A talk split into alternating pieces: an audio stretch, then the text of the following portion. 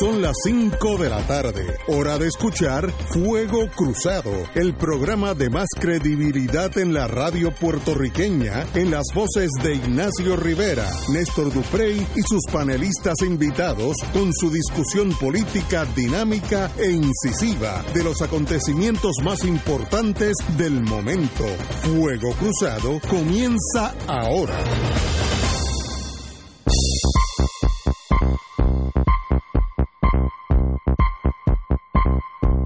Amigos y amigas, hoy es miércoles. ¿Qué día es hoy? 11. 11. De diciembre. Estamos casi, casi. Oiga, usted no sabe ni el día que No, vive. que estoy- usted está tenso, usted está tenso. En estos días estoy. Mire, y viene working. por ahí ya. Uh, No, yo no sé nada. Ya se oye el murmullo de una brisa suave. Bueno, hoy Sí. es un día especial. Tenemos como Sí. invitado especial el senador Ramón Luis Nieves. Digo senador porque yo uso el sistema americano. Que uno, Once a senator, always uno, a senator. uno sigue con el rango militar hasta que muera y yo lo, lo brinco a la política. Así que Ramón Luis Nieves, senador por San Juan, creo que el cuatrienio anterior. ¿no? Así. anterior. Pues usted, bienvenido a Fuego Cruzado. Gracias, Ignacio, a ti, Qué bueno a que estés Néstor, aquí. que está aquí, a mi buen amigo y a los que nos están Oye, esta es la primera vez que estamos juntos. Sí, sí. Porque sí. las veces que Ramón ha venido aquí ha venido a sustituirme. Sí, Ah, por- ¿verdad? Sí. Por eso Sí, yo sí. llegué y me confundí. No, no, cuando llegó y me vio como que se asustó, vio un, vio un espíritu. Sí. Ramón, además de ex senador, que quizás es eh, the least powerhouse De mis eh, en su vida, es eh, primero mi pana hace muchos años, eh, compañero de luchas y de jangueos. Es más divertido los jangueos que las Sí, luchas. Bueno, Eh, bueno, bueno, déjalo ahí. Eh, Impublicable, impublicable. impublicables. Eh, músico extraordinario, eh, autor. ¿Qué, qué, qué tú tocas?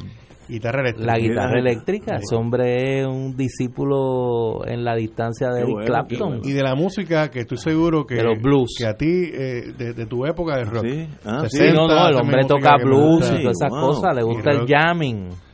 Qué bueno. Eh, y es autor eh, de uno de los trabajos, me parece a mí, más completos sobre el tema de la libre asociación, el Estado Libre Asociado del siglo XXI, eh, que se nutre de la experiencia de Ramón, que ha estudiado el tema, que ha trabajado con el tema, particularmente el esfuerzo que hizo el, el amigo Antonio Fadal Zamora por producir un documento que recogiera eh, la propuesta libre asociacionista adaptada ¿no? a las realidades puertorriqueñas y es una de las personas que más tiempo le ha dedicado al estudio de, de ese, de ese tema tan complejo que es el- la aplicación a Puerto Rico de, de la, del- la fórmula de libre asociación.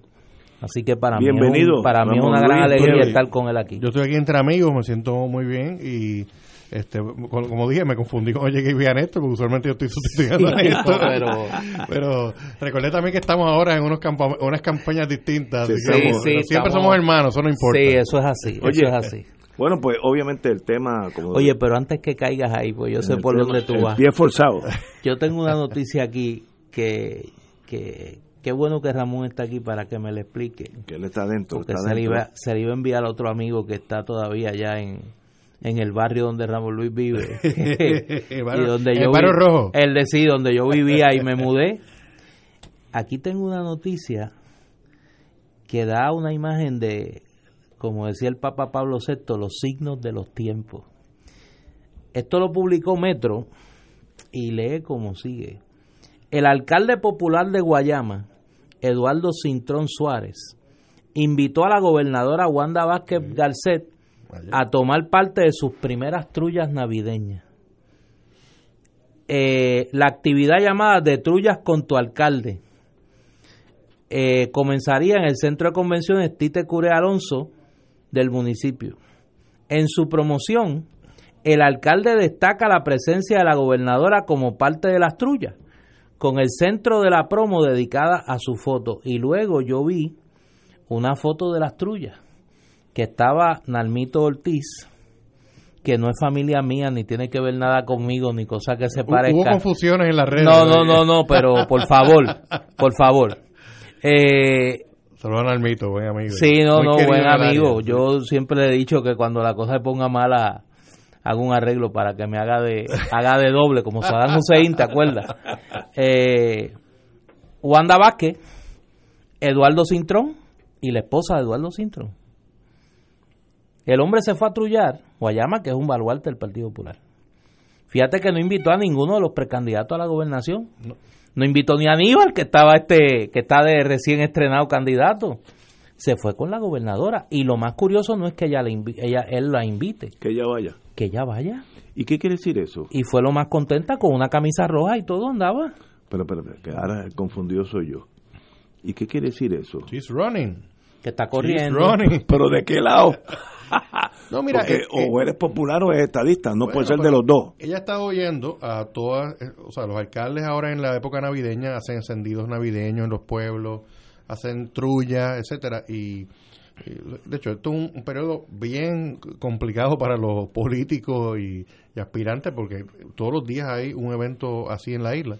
Y, la alcaldesa ha estado participando, la alcaldesa eh, fue fiscal por muchos años, secretaria de justicia, o sea, nunca había tenido este tipo de, de activismo y este roce con la gente de pueblos así tan cercano. Y pues ahora es la gobernadora y le, ha gustado. Si ella no fuera a correr, ella no iría, no, necesariamente iría a ninguna de estas actividades porque tú dices, bueno, me queda nada más que un año y pico. Así que yo me voy para mi casa, tranquila, hago la gerencia de la cosa pública eh, hasta el año que viene y me voy para mi casa. Pero no es así, ella está, she's running. Eso es lo que está pasando. ¿Sí? Eso creo yo. Ay, yo es que Pero lo que uno no... No, no. ¿De qué lado? Es mi pregunta. O está, o es estadista, true blue, o es popular, a lo cual tiene derecho. No estoy diciendo, estoy tirando la pregunta sobre la mesa. Yo me acuerdo, tengo que hacer una historia de guerra, porque ese es mi mundo pequeño, que había un piloto inglés que volaba para la Royal Air Force en la guerra segunda, volaba del parte de los ingleses contra los alemanes y un día lo llamó el, el, el Dowding, que era el jefe de la aviación inglesa, y le dijo, fulanito, vamos a decir, Néstor, quiero decirte que Estados Unidos entró a la guerra, era lo de Pearl Harbor, y él contestó, on which side. Exacto. Pero, pero, pero mira, Ignacio, ¿De qué ayer, ayer la gobernadora, cuando ocurrió el incidente de que del nombramiento y después despido simultáneo de, del amigo José Sánchez Acosta, la gobernadora emite un comunicado de la fortaleza, no de ella, de la fortaleza, en donde hace referencia a que el licenciado Sánchez Acosta no estaba representando la política pública de su gobierno, pero también habla de mi partido. Lo dice así, de mi partido. de Que de hecho, que en un comunicado de la Fortaleza, tampoco cuestionable tú hablar de mi partido, algo más, político. Pero ella está haciendo el esfuerzo para decir, mira, yo soy true blue como los demás. Eh, obviamente ella, por, por su experiencia profesional, ella no tiene una base, una estructura política dentro del PNP. Pero a lo mejor para el caso de ella no es una mala noticia porque algunos electores eh, del PNP a lo mejor están esperando gente que no esté en la estructura política tradicional. No sabemos. Pero, y, de hecho, si tú miras una cosa, yo creo que Pierluisi, aunque a regañadientes ahí, mucha gente lo está apoyando de los alcaldes, eh, yo creo que Pierluisi tampoco ha sido un, candidato propiamente a la estructura. Mira, tanto es así que siendo presidente del PNP, pierde una primaria con Ricardo Rosselló, aparte de, de los méritos de méritos de las candidaturas, era el presidente, que en teoría supone que controlará bastante de esas estructuras, ¿no? Eh, y ella no tiene estructura actualmente, pero Pierluisi sí la tiene, en teoría, pero si ella eh, crece en su, en su, en su apoyo dentro de esa base del PNP, se le van a ir cayendo algunos alcaldes a Pierluisi, como creo que está pasando ya. Pero fíjate que yo, yo coincido contigo en ese sentido, pero hay otra, esto tiene dos, dos, dos caras. Es el coqueteo favorable de los alcaldes del Partido Popular, de algunos alcaldes del Partido Popular. Con Wanda Vázquez, este es el segundo que hace expresiones. El alcalde de Junco dijo, dijo a fines de noviembre que Wanda Vázquez era una bendición de Dios. Wow. Por eso. O sea, y, y hay otros que, que, yo sé que estarán locos por invitarla a, a trullar en su, en sus municipios. Pero ella acepta. O sea, aunque por un lado ella quiere reforzar su identidad como PNP, por otro lado, coquetea con el Partido Popular. Digo, yo uso coqueteo en el sentido político, no, no quiero que se me juzgue mal, ¿no? Eh, eh, que, ella mantiene eh, una apariencia de, de transversalidad política.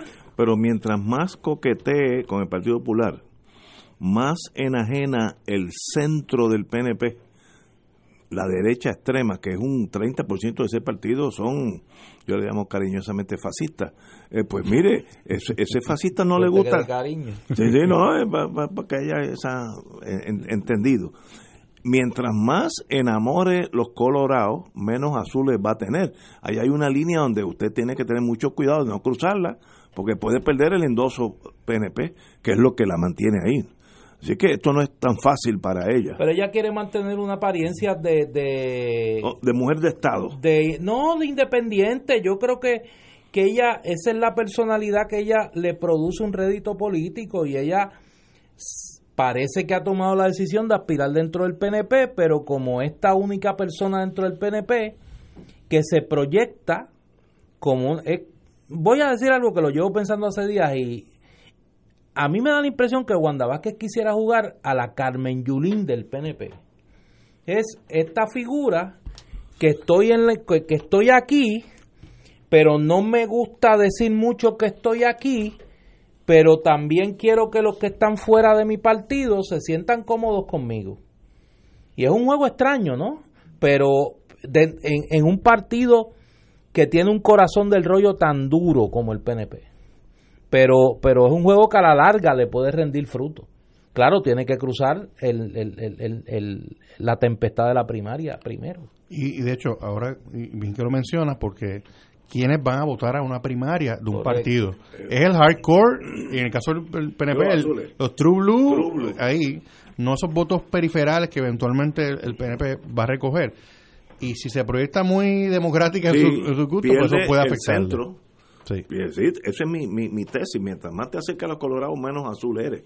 En el sentido político, no estoy hablando de, en de un los partido méritos. donde la identidad, que no es como en el Partido Popular, que a lo mejor ese asunto no es tan No, pero en el no es tan Nuevo sí lo- neurálgico, pero en el PNP sí. Sí lo es. En Y de el hecho- PNP sí lo es. Allá la, la comenzaron a atacar vilmente dentro del mismo PNP hace unos días porque hizo unos comentarios hace, creo, hace unas cuantas semanas o meses de que el esta- de- del estatus, la estadía no era prioridad. Sí, me acuerdo. Y olvídate. Entonces, eh, en un partido que, que para como uno de tus requisitos para tú aspirar, tienes que tomar unas clases de estadidad. Sí.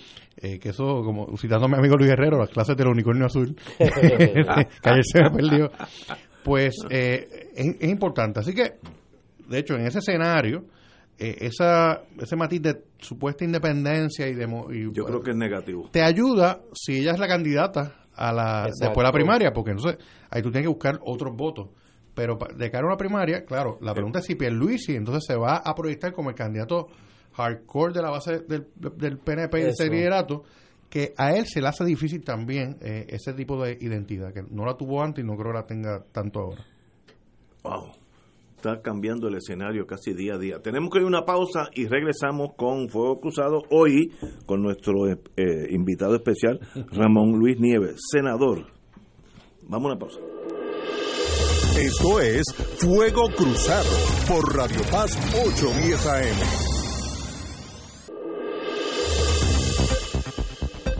Y ahora continúa Fuego Cruzado.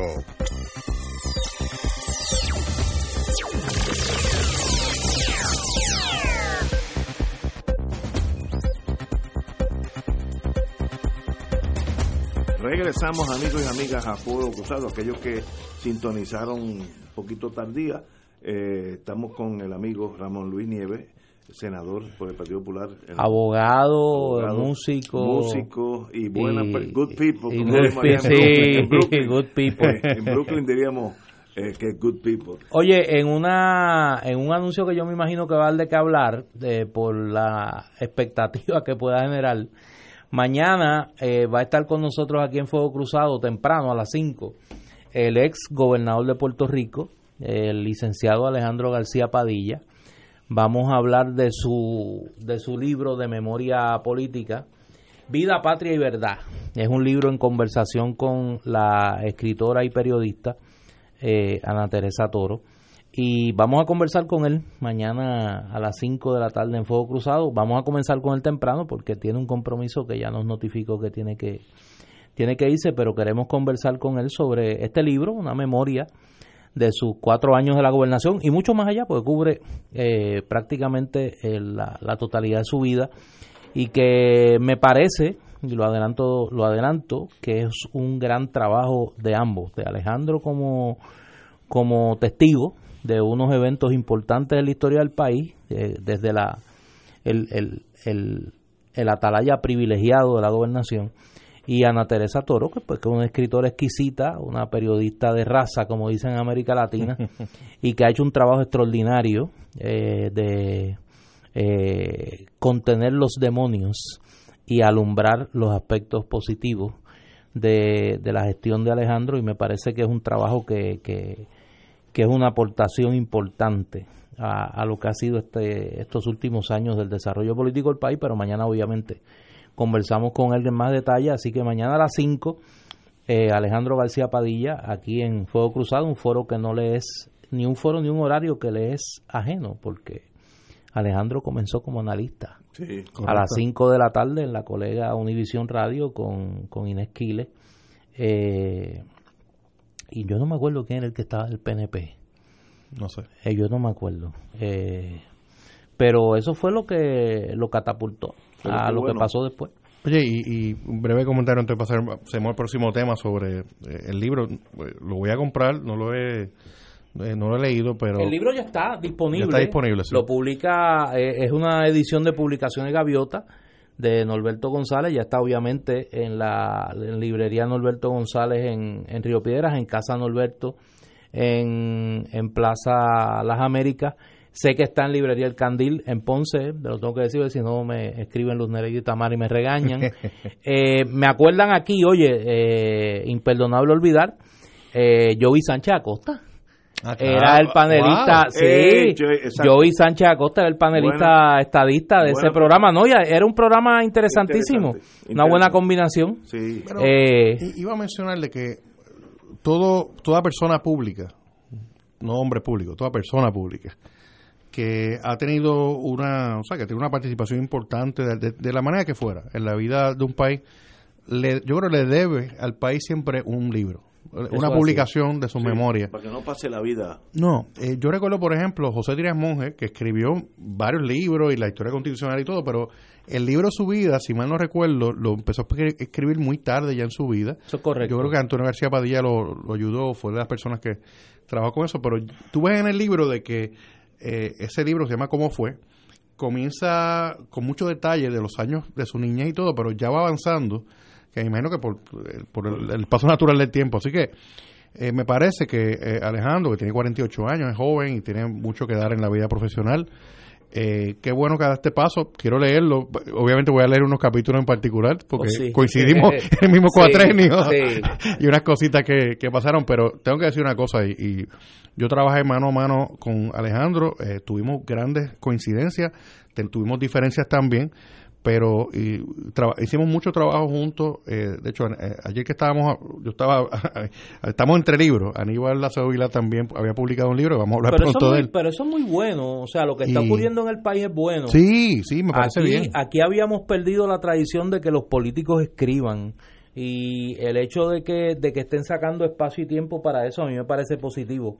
Mira, eh, las diferencias entre Alejandro García Padilla y yo son públicas y notorias. Eh, yo no las tengo que re, re litigar, eh, ni él tampoco, y no se van a resolver por buen tiempo. Dicho eso, eh, yo recuerdo temprano en el cuatrenio tuvimos una conversación prácticamente en los términos que, que señala Ramón Luis. Los que me conocen saben que yo soy bastante cantaletero. En, en, combinar a aquellos que tienen un espacio prominente en la vida pública a que escriban a que dejen un testimonio de su paso por la vida política. Me parece que eso es una contribución que le deben al país siempre. Y en ese sentido, eh, me parece que el, la conversación que tuvimos en aquel momento, que sé que otra gente la tuvo con él, particularmente su hermano, Antonio García Padilla, que es un académico y que, y que como dice Ramón Luis, estuvo involucrado en el proceso de memoria, no solo de don José Trias Monge, que es algo que mucha gente no sabe, cuando don Roberto Sánchez Virella fue profesor en la Escuela de Derecho de la Universidad de Puerto Rico, dio un curso allí junto a, al amigo Carlos Díaz Olivo. ¿Tú tomaste esa clase? Antonio, sí, yo la tomé. Eh, Antonio García Padilla estuvo como la pécora, dirían, en, diría mi mamá, eh, para que don Pepe Crías Monge fue el que entrevistó a don Roberto. Fue el primer esfuerzo de don Roberto de tratar de, de reconstruir su vida. Me acuerdo que, que Janet, Janet Ramos eh, Bonomo, eh, la juez y licenciada Janet Ramos Bonomo, querida amiga, eh, participó obviamente del proceso. Era, volvió a sus años de investigadora de don José Trías Monge, ya comenzó su carrera profesional en el bufete Trías Saldaña. ese proyecto, don Roberto, pues en algún momento, como el carácter ese que tenía Sánchez, desistió. Y luego, años después, esa fue la zapata para el trabajo que se hizo con, con la querida amiga Salina Romani, que culminó en, en, las memorias de don Roberto. Y, y, me parece que Alejandro ha hecho bien, y, antes de él Aníbal, eh, Pedro Rosselló, Rafael Hernández Colón, eh, y obviamente Luis Muñoz Marín, que se editaron eh, luego de su muerte su memoria, pero me parece que lo menos que le debe un funcionario público de esa envergadura al país es su testimonio de su paso por el poder. Y, bien breve, yo sé que estamos, estamos incomodando aquí Ignacio. No, no, Ignacio está loco por pero, mira, él quiere hablar de lo de, de lo de... Vamos a llegar, vamos a llegar, Ignacio. De lo de Aníbal, vamos a hablar de eso ya mismo. Solamente voy a hablar brevemente que una... Cuando uno llega, o sea, uno es electo a un gobierno y uno llega con unos planes lamentablemente en los pasados en la pasada década Puerto Rico está en un colapso fiscal. El gobierno de Puerto Rico como sabemos económico etcétera. Y el gobierno popular que se que fuimos electos en el 2012 llegamos con unos planes y unas cosas pero el país ya estaba colapsado. En, cuando digo el país el gobierno estaba colapsado en su, en lo fiscal. Hace poco yo leí un informe de Moody's que leí en aquel entonces, de diciembre de 2012. O sea, Alejandro no había ni, no había ni probado la silla de gobernador. Y ya Moody's estaba diciendo, mira, el gobierno de Fortuño no hizo, no bregó con los retiros, no reformó esta cosa. O sea, ya la mesa estaba servida para lo que ocurrió. Ah, pues, eh, realmente ese fue el cuaterno de donde todo colapsó. Entonces, para colmo descubrimos que no teníamos herramientas jurídicas para bregar con la quiebra de una autoridad eléctrica, para bregar con la deuda pública. Eh, o sea, fue un, fue un cuatreno bien complicado, de decisiones muy complicadas. Eh, y de hecho, lo leeré con mucho cuidado, pero algo que Alejandro sí se, cuidó es decir, mira, en, esta gestión que, que, hizo el gobernador, oye, con la legislatura, pues no, no estaba solo, eh, hubo unos espacios donde logramos poco a poco ir definiendo unos temas para tratar de darle una agenda liberal. Y Alejandro ha sido bien enfático después de su gobernación hablar de esto en unos aspectos sociales, particularmente al Partido Popular, el tema de derechos LGBT, el tema del ambiente. Eh, ya mucha, muy poca gente recuerda que bajo Alejandro ocurrió la protección de terrenos, de conservación de, terrenos más grandes. El plan de uso, pero también unos esfuerzos de conservación de terrenos, eh, quizás de los más grandes que ha ocurrido en la era moderna en Puerto Rico. Eh, pero obviamente es un cuaterno marcado por la situación fiscal. Sí, sí, es que estamos viviendo años difíciles y seguiremos viviéndolo. Esto no ha, esto no ha variado nada. Esa deuda todavía está ahí. Así es que Puerto Rico se enfrenta a muchos años, cuando digo mucho, es muchos años de estrechez económica. Esa es la realidad, no importa quién gane, quién pierda, eso va a seguir así. Señores, tenemos que ir a una pausa, son casi las cinco y media y regresamos con, vamos a aterrizar ahora en Isla Verde. Isla Verde o en Washington. no, eh, Digo, en Isla Verde, camino a Washington. Camino a Washington, vamos a una pausa. Fuego Cruzado está contigo en todo Puerto Rico. Y ahora continúa Fuego Cruzado.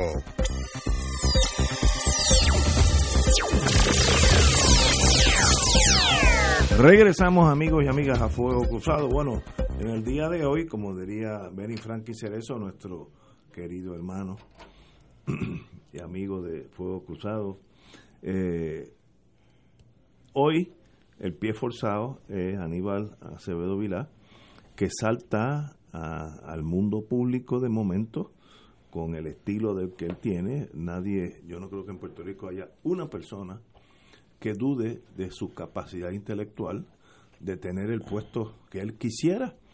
Tanto sí que ya lo tuvo.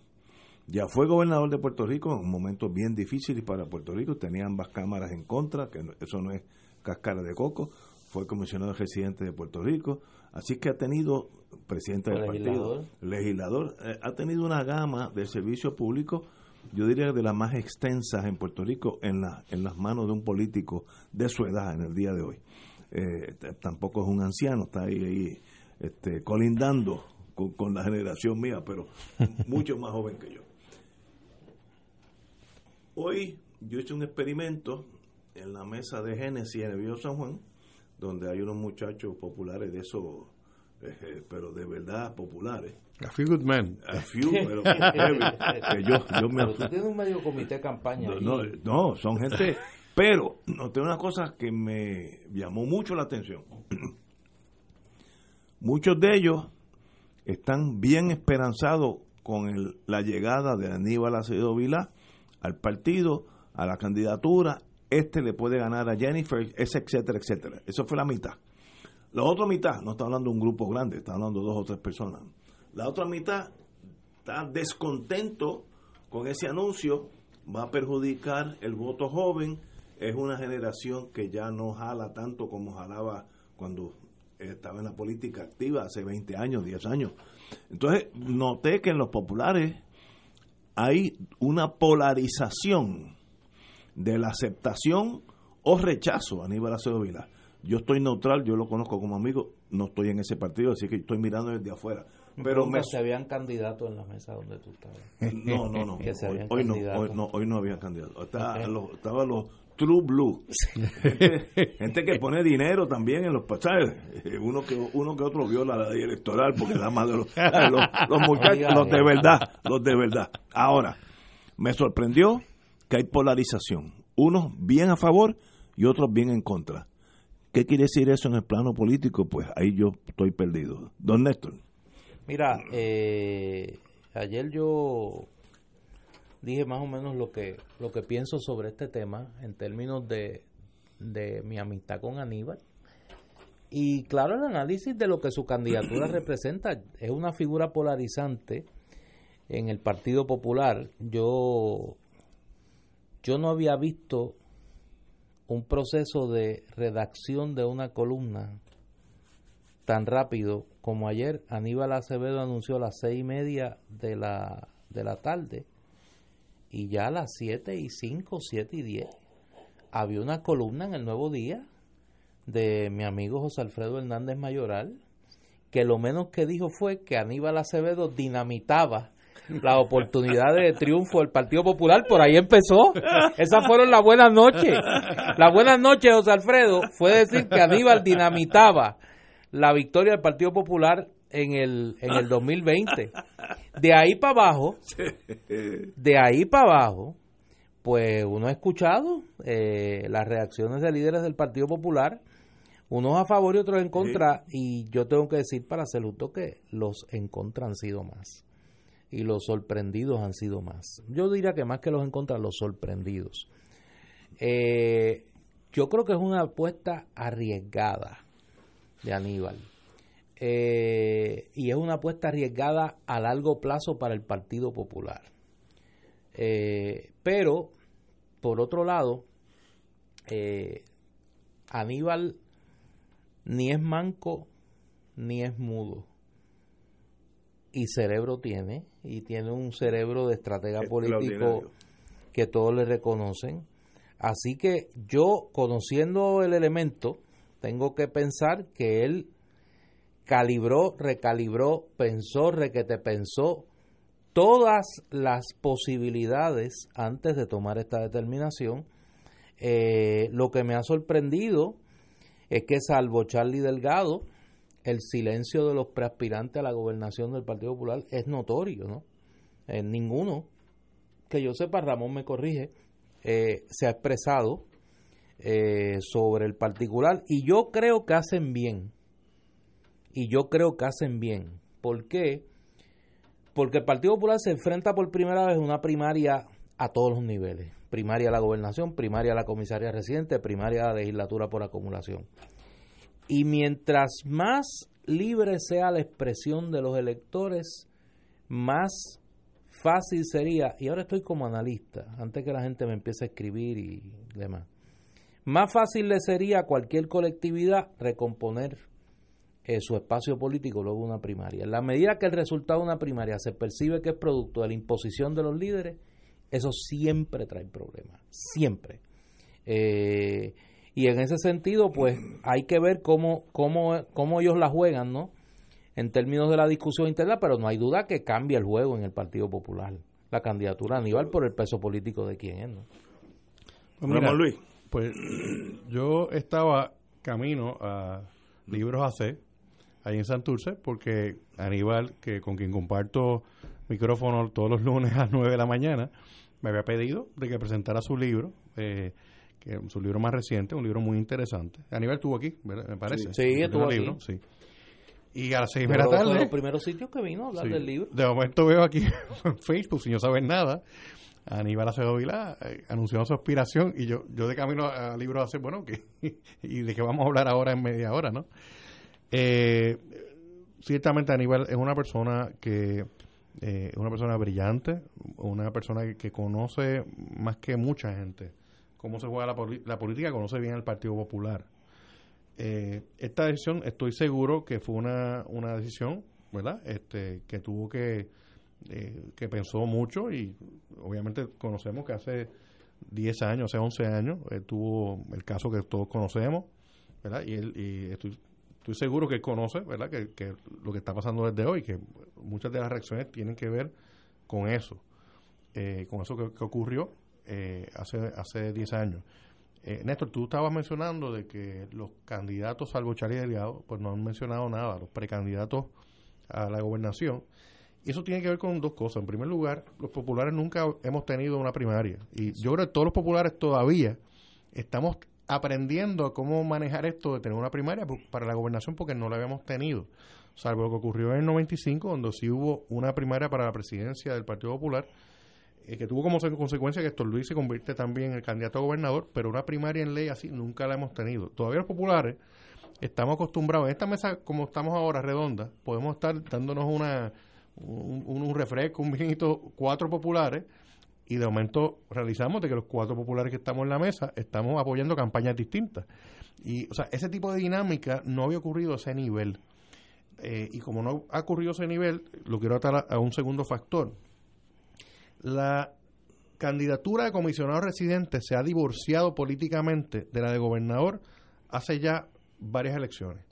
O sea, eh, tanto es así de que, o sea, que yo, antes de hace 10 años, por ejemplo, hace unas cuantas elecciones, era una dupleta, el candidato a comisionado residente y el de gobernador. El pueblo con sus votos ha divorciado esas dos eh, papeletas y hemos visto gobiernos donde, por ejemplo, Alejandro García Padilla, su comisionado residente fue Pierluisi. Exacto. Eh, Aníbal, eh, bajo Aníbal, su comisionado residente fue Fortuño. Ahora pues ha habido una coincidencia entre Jennifer y uno de los tres gobernadores que hemos tenido en tres años. Pero, pero eh, ciertamente la dinámica política, de, de hecho, y quiero mencionar que por ejemplo en la elección de David Bernier versus Ricky Rosselló, eh, Héctor Ferrer sale perdiendo con Jennifer González por menor ventaja que la que perdió de Bernier ante Ricky. o sea que tú ves comportamientos electorales distintos en cuanto a es eso. Es un voto independiente uno de los otros. Así que eh, yo entiendo que quizás la falta de expresión tiene que ver también porque esto acaba de ocurrir y obviamente las campañas tienen que... Ciertamente es una noticia que es un bombazo. Eh, yo pues tengo que decir que en esta primaria de comisionado residente tengo varios amigos. Yo conozco a Juan Carlos Alborz, pero soy bien amigo de, Aníbal y soy bien amigo de, José Nadal Power. Somos amigos todos de, ellos.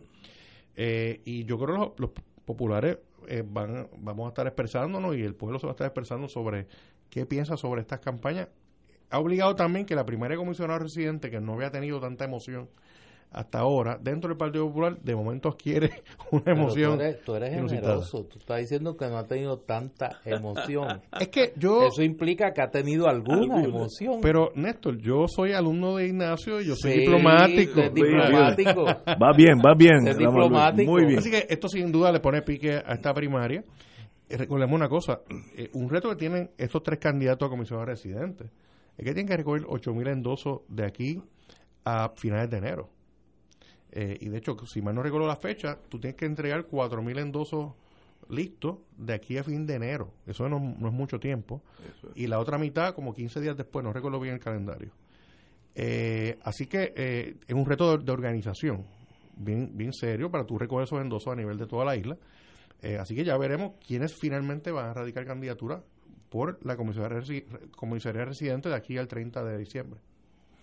Eh, espérate, eso yo no eh, eso de recoger endosos no yo no Sí, los candidatos internamente los los candidatos que van a primarias primarias de los partidos, que entiendas el PNP y el Partido Popular tienen que recoger un número de endosos que son 8.000, entiendo. En el caso de esos candidatos. En el caso de gobernador, comisionado residente, se bajaron para legislador, son 3.000. Así que pero uno se quedarán. Nadal, hay algunos que se van a quedar en este en la gatera. Nadal con D, Albor y Aníbal. Y Aníbal tiene que coger 8 mil en, en dos meses, vamos a ponerlo así, para ser Hasta febrero. menos de dos meses. Sí. en medio de la Navidad. Es un trabajo porque, como saben esto, de su experiencia reciente. Sí, sí. Eh, aquí el, el, proceso es bien rústico, hay que hacer unos encabezados a mano. Bueno, es un proceso bien engorroso. Bien, lento. Así que también Las palabras que califican ese proceso no se pueden decir por radio. pero es bien engorroso, es, un buen, es una buena transacción. Es, bien difícil, es bien engorroso. Requiere una estructura eh, que muchas veces estos candidatos no la tienen. Por eso digo, no es por menospreciar a nadie, es que normalmente en el proceso de recogido de endosos se quedan personas. Que sencillamente no pueden recoger los endosos y no pueden y eso es eh, obvio. llegar a la papeleta. Pero obviamente la, la llegada de Aníbal Acevedo Vilá que es una persona reconocida fue gobernador como dije comisionado residente legislador pues es un peso pesado ahora yo tengo una pregunta el Partido Popular sigue siendo. y sin, y sin que nadie la extrapole a donde no va ¿Por qué si Aníbal es un candidato tan malo, el PNP lleva desde ayer eh, cayéndole encima como bombero? Si lo que le convendría al PNP si Aníbal fuera un candidato tan malo es que llegue a la papeleta. Claro. Yo no creo que sea. Y llevan desde ayer. Yo no creo que sea. Llevan desde ayer, llevan desde ayer ahí, dale que dale, y dale que dale, y dale que dale, incluyendo a la comisión reciente que yo pensé que iba a ignorar el proceso. Iba a decir, mire, es un problema ya de los populares y que yo le voy a ganar que sea pero también cogió su turno. Sí, hoy habló. Su turno al bate eh, y ni hablar del resto del liderato del PNP, empezando por el presidente del partido, por Tomás Rivera Chats. Así que yo no sé, yo no sé. Yo no hay enemigo pequeño. No, no, no, no. Y el Menos un enemigo con experiencia. Sí, con mucha experiencia. Tiene profundidad intelectual. Eso no, hay, no es cuestionable por nadie y tiene la experiencia, tiene sus conexiones en, Washington, como uno de los compañeros. Conoce y entiende ese mundo. Así que eh, no es un candidato peso ligero, es un... Ahora... Puede haber nublado los otros dos compañeros. Ahora, yo sí tengo una pregunta eh, que es más filosófica eh, que otra cosa. ¿Puede un candidato tan atado al pasado reciente de Puerto Rico, políticamente hablando, que para muchos electores, Aníbal abandonó la gobernación en el 2008. Una persona que vote por primera vez en las elecciones del 2020 tenía probablemente entre 6 a 8 años cuando Aníbal Acevedo abandonó la gobernación. ¿Puede una persona tan atada a ese pasado político que no tiene el mejor de los juicios por la generación del yo no me quito, los protagonistas del verano del 19, ser una figura electoralmente efectiva en este momento? Eso y yo creo que es una pregunta legítima. Y eso no tiene que ver nada con las cualidades intelectuales, la malicia y la sapiencia política, la experiencia gubernamental de Aníbal. Yo no estoy diciendo eso y él lo sabe. Hubo unos hechos. Claro. Están ahí en la historia. No, no, no. Y hay una distancia, más que los hechos. Porque eso sería entrar entonces al juicio histórico.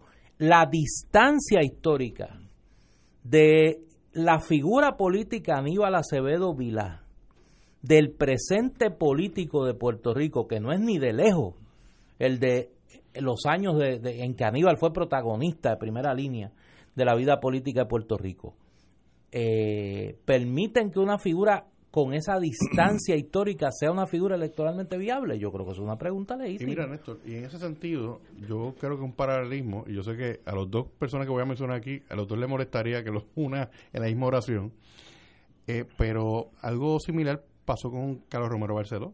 Carlos Romero Barceló sale, eh, pelea en el 84 con todo el tema de Maravilla, con la muerte, con todo el drama que conocemos pero eventualmente se hace camino en el 92 y se convierte en comisionado residente y es reelecto. Eh, y eso, ¿verdad? Y, yo creo que una figura como Carlos Romero Barceló, con todo lo que, lo que, lo que ocurrió en ese terrible, esos dos terribles cuatrenios del 76 al, al 84, que logran rehabilitarse de cierta manera para correr con una generación nueva, porque ahora Pedro Rosselló, pues, pero en ese entonces era una persona joven, este, era una nueva generación dentro del PNP que estaba entrando, y hubo controversia en aquel entonces, como recordaremos. ¿Pasará lo mismo con Aníbal? Es una pregunta que, está abierta. Claro, mismo tiene que haber analizado. Otra parte, y tengo que decirlo, Aníbal en estos 10 años eh, ha estado ocupando unos espacios como analista, profesor, escritor. Y como el eh, hombre del vaso rojo. Ahí, ahí voy. se ha convertido en un ícono hay toda una generación que no se acuerda del cuaternario del, del, gobierno compartido Aníbal ni eso pero se acuerda del vaso rojo. Y eso eh, a mucha gente no le gustará, ¿verdad? Pero eh, es una cuestión de que, de que formó parte de la cultura popular y todavía lo es. Y lo es. Así que es una pregunta abierta. Mi única pregunta en torno a Aníbal es, como dije anteriormente, estipulamos la capacidad y la experiencia y las conexiones en Washington. Vamos a estipularlo para salir de eso. Los muchachos que votan por primera vez, muchachos y, y muchachas. ¿O por segunda vez? O por segunda vez sienten una lealtad a él o ya se sienten distanciados de esta persona mayor, yo quiero uno joven, ese tipo de cosas que pasa en el PNP también, ¿sabes? La, vida es como es. Los leones jóvenes desplazan a los leones viejos. Esa es la ley de la naturaleza. ¿Pasará eso? No tengo la menor idea, pero con esperar 11 meses podemos tirar los números finales exactos en 11 meses. Tenemos que ir a una pausa. Fuego Cruzado está contigo en todo Puerto Rico.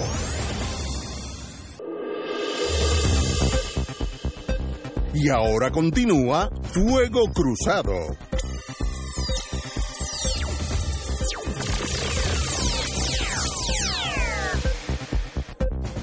Amigos y amigas, en la tarde de hoy tenemos dos cosas nuevas. Eh, vamos a hablar ahorita de la desaparición del Banco de Canadá, Scotiabank, que era anteriormente Nueva Escocia, una de las provincias marítimas de ese gran país, eh, y el, se aprobó la, la fusión de Oriental, que es un banco puertorriqueño muy próspero de paso, y va a adquirir a Scotiabank, así que ese es el último de los bancos extranjeros que en una época de oro estuvieron todos aquí, Royal Bank, que era de Toronto, Nueva Escocia, que es de Halifax, Nueva Escocia, eh, Chase, Citibank, Eurobank, había un montón de bancos, National City Bank era otro, etcétera, etcétera.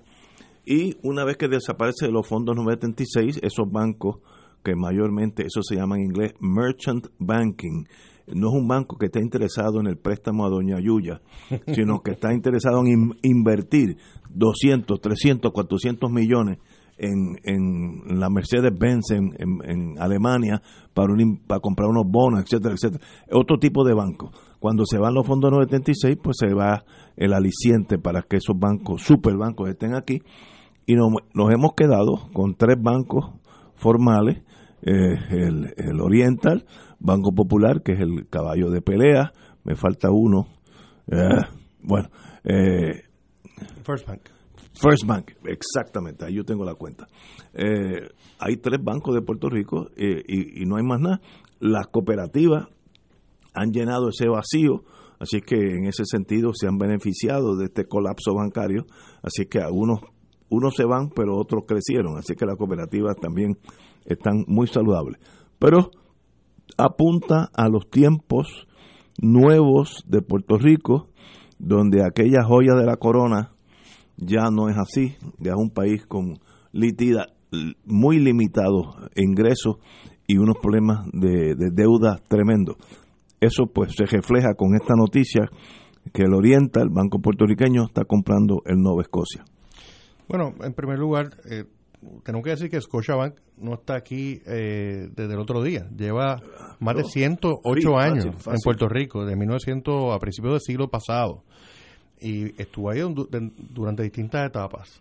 Eh, y en lo que hable voy a tener un poquito cuidado por razones profesionales de, de, mi, de mi gestión como abogado, pero lo cierto es que en el 2010 Scotiabank adquiere los activos de DRG, que era un banco puertorriqueño, eh, y pues adquiere los activos de, esa institución, pero los adquiere en un momento donde ya la economía de Puerto Rico está en picada, ¿verdad? Y obviamente pues tomó la decisión a nivel... Eh, o sea, Scotiabank es una institución global eh, como tal. Mundial. Mundial. mundial. Eh, eh, de hecho, me consta que la entrada de Scotia a, la adquisición de, de, RG, por ejemplo, y tengo muchos compañeros, yo trabajé en ese banco como asesor legal por seis años, eh, tuvieron la oportunidad de incluso eh, hacer carrera en Canadá, en la República Dominicana, o sea, es una, una gran institución como tal bancaria.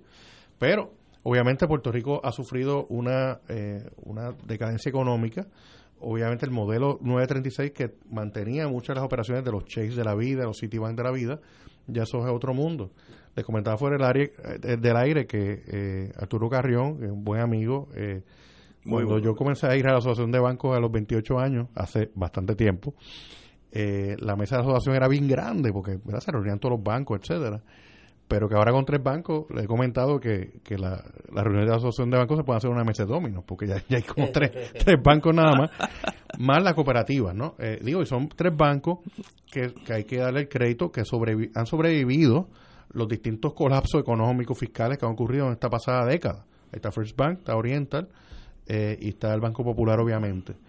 Eh, junto a ese, a ese grupo de tres bancos, pues están las instituciones, eh, las cooperativas como tal, que a pesar de los problemas, a pesar de que, por ejemplo, el gobierno de Luis Fortuño los incitó a comprar eh, como 2 mil millones de dólares o 3 mil millones de pesos, no recuerdo el número, en bonos de gobierno que por poco los colapsan a las cooperativas. Con todo eso han podido sostenerse. La cooperativa se ha convertido en una alternativa importante, siempre lo ha sido, pero ha sido una alternativa importante para el crédito de la gente en, en, nuestros pueblos. Eh, y hay otro tipo de instituciones eh, financieras internacionales y otras. Eh, pero obviamente la, banca no, vive en un vacío, vive en un contexto económico, en un contexto de depresión económica que hemos estado desde el 2006 para acá y se va a continuar reajustando. Yo, sin embargo, entiendo de que ya con tres bancos, el mercado me parece que va de Puerto Rico, en su tamaño actual, va a estar bastante atendido.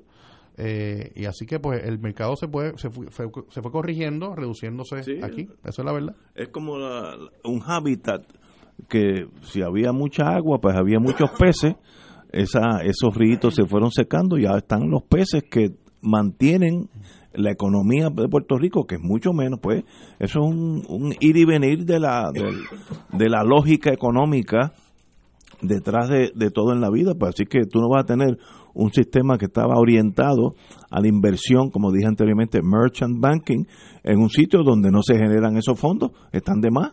Y, tanto sí que se fueron, así que ya eso es historia. Pero a pesar de la ida de las 9.36, por lo menos por eh, 20 años, luego de la ida de las 9.36, la banca se mantuvo más o menos. Yo creo que tiene mucho que ver con el colapso de la economía de Puerto Rico. O sea, eh, era lógico que con el con, con, con la disminución del, del ritmo de crecimiento hasta tener ese eufemismo de los economistas del crecimiento negativo. Pues mire. ¿Quién entiende? Eh, por eso. Ese el eufemismo más grande que he Por eso, pues iba a llegar un momento que la banca iba a desaparecer, iba, iba, a, contraerse, se iba, se iba a ajustar. A, la realidad económica. claro. Eh, y uno lo hace. y con los riesgos que eso implica. Sí, hay menos ofertas. Porque hay menos ofertas. Y Néstor, y no olvidemos que además de la banca comercial, están también instituciones como el Banco de Desarrollo Económico, que para que precisamente estuvo diseñado para atender unos sectores que la banca no atendía y también ha ya eso murió, sí. Wow. Señores, felicitamos a los amigos de Oriental, ya que es el futuro y es una agencia, es una agencia, no, es un banco puertorriqueño muy bien liderados. Así que qué bueno que están a, cargo de esta nueva responsabilidad hacia Puerto Rico. Bueno, hace unos años, me acuerdo el caso de Chicago y el caso de Washington, D.C., el Tribunal Supremo de los Estados Unidos, el de verdad, como decía Gallizá, determinó que bajo la Constitución norteamericana, el derecho a portar armas, to bear arms, posesión de armas, etcétera, es un derecho constitucional y que ningún estado o ciudad puede limitarlo irrazonablemente. Y esa es la ley de la nación. Punto. No, no hay que analizar. A usted le puede gustar o no, pero eso es lo que determinó el caso de McDonald's, si no me olvido, de, de, Chicago. Eh, Puerto Rico acaba de pasar una nueva ley de armas esta tarde, la firmó la señora gobernadora, entra en vigor de inmediato. Eh, así es que eh, yo creo que se liberaliza algo la ley de nosotros, que es una ley retrógrada, copiada del Sullivan Act en Nueva York, donde básicamente prohibía las armas de fuego para el pueblo de Puerto Rico. Había esa desconfianza de que, que vas a hacer todos estos puertorriqueños con revólveres y pistolas en su casa. Y se hizo pues una burocracia espantosa para que un ser humano law abiding, una persona decente, obtuviera un arma. Eso vivió en un vacío hasta, todavía continúa, hasta que estos casos del Supremo dictaminaron cuál es la norma en los Estados Unidos. Como somos parte de los Estados Unidos, pues nos rige esa norma. Así que esta ley lo que hace es atempera un poco, facilita que doña Yuya, antes tenía que ser solamente jefe de familia, en la vieja ley, ¿se acuerdan? Este, bajo la premisa de que eh, tú tienes que ser jefe de familia para tener un arma de fuego. Y si eres soltero, pues no, etcétera, etcétera. Esta ley facilita, hace un poco más, menos engorroso el trámite burocrático. Yo creo que es un paso de avance. No es tan liberal como en algunos otros estados que ya han pasado leyes, en Texas, en Arizona, yo tengo familias por ahí, New Hampshire, pues una vez que vino la, la el fallo del Tribunal Supremo, lo han liberalizado al extremo que sencillamente cualquiera puede portar un arma así a lo loco, tú sabes, sin control ninguno. ¿Es bueno o es malo? No sé, pero esa es la ley en los Estados Unidos. ¿Pero qué efecto tiene eso? Va a ser más sencillo, una, vamos a ser un muchacho o muchacha de 22 años que se graduó en la Universidad de Puerto Rico, vive solo en, en Puerto Tierra, en Santa Rita. En Santa Rita, antes era imposible sacar un, arma de fuego. Imposible, no, no era posible. Tiene que ser jefe de familia. Hoy eso se elimina.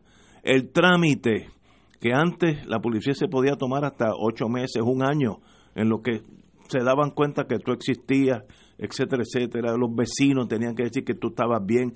Si un vecino decía que tú a veces llegabas medio borracho, pues nadie te da arma, lo cual hubiera sido que nadie me hubiera dado a mí un arma nunca.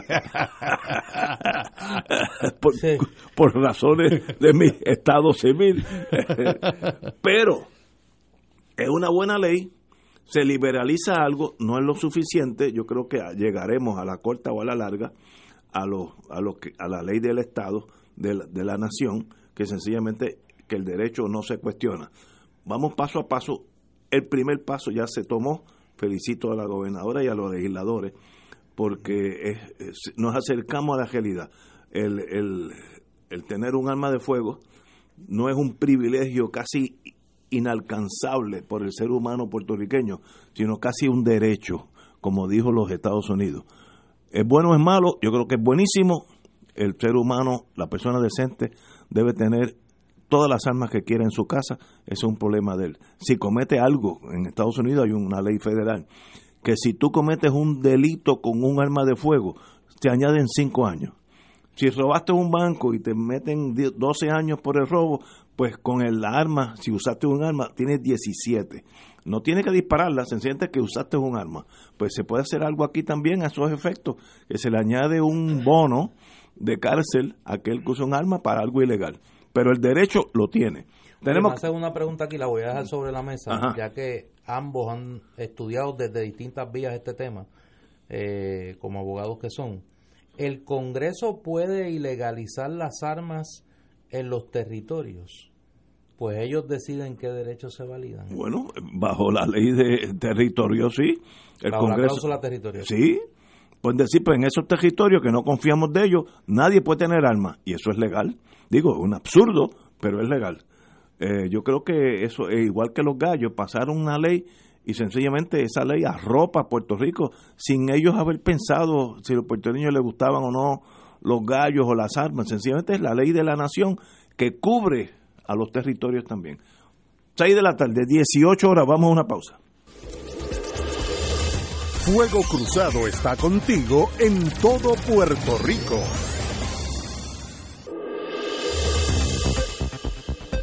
Y ahora continúa Fuego Cruzado.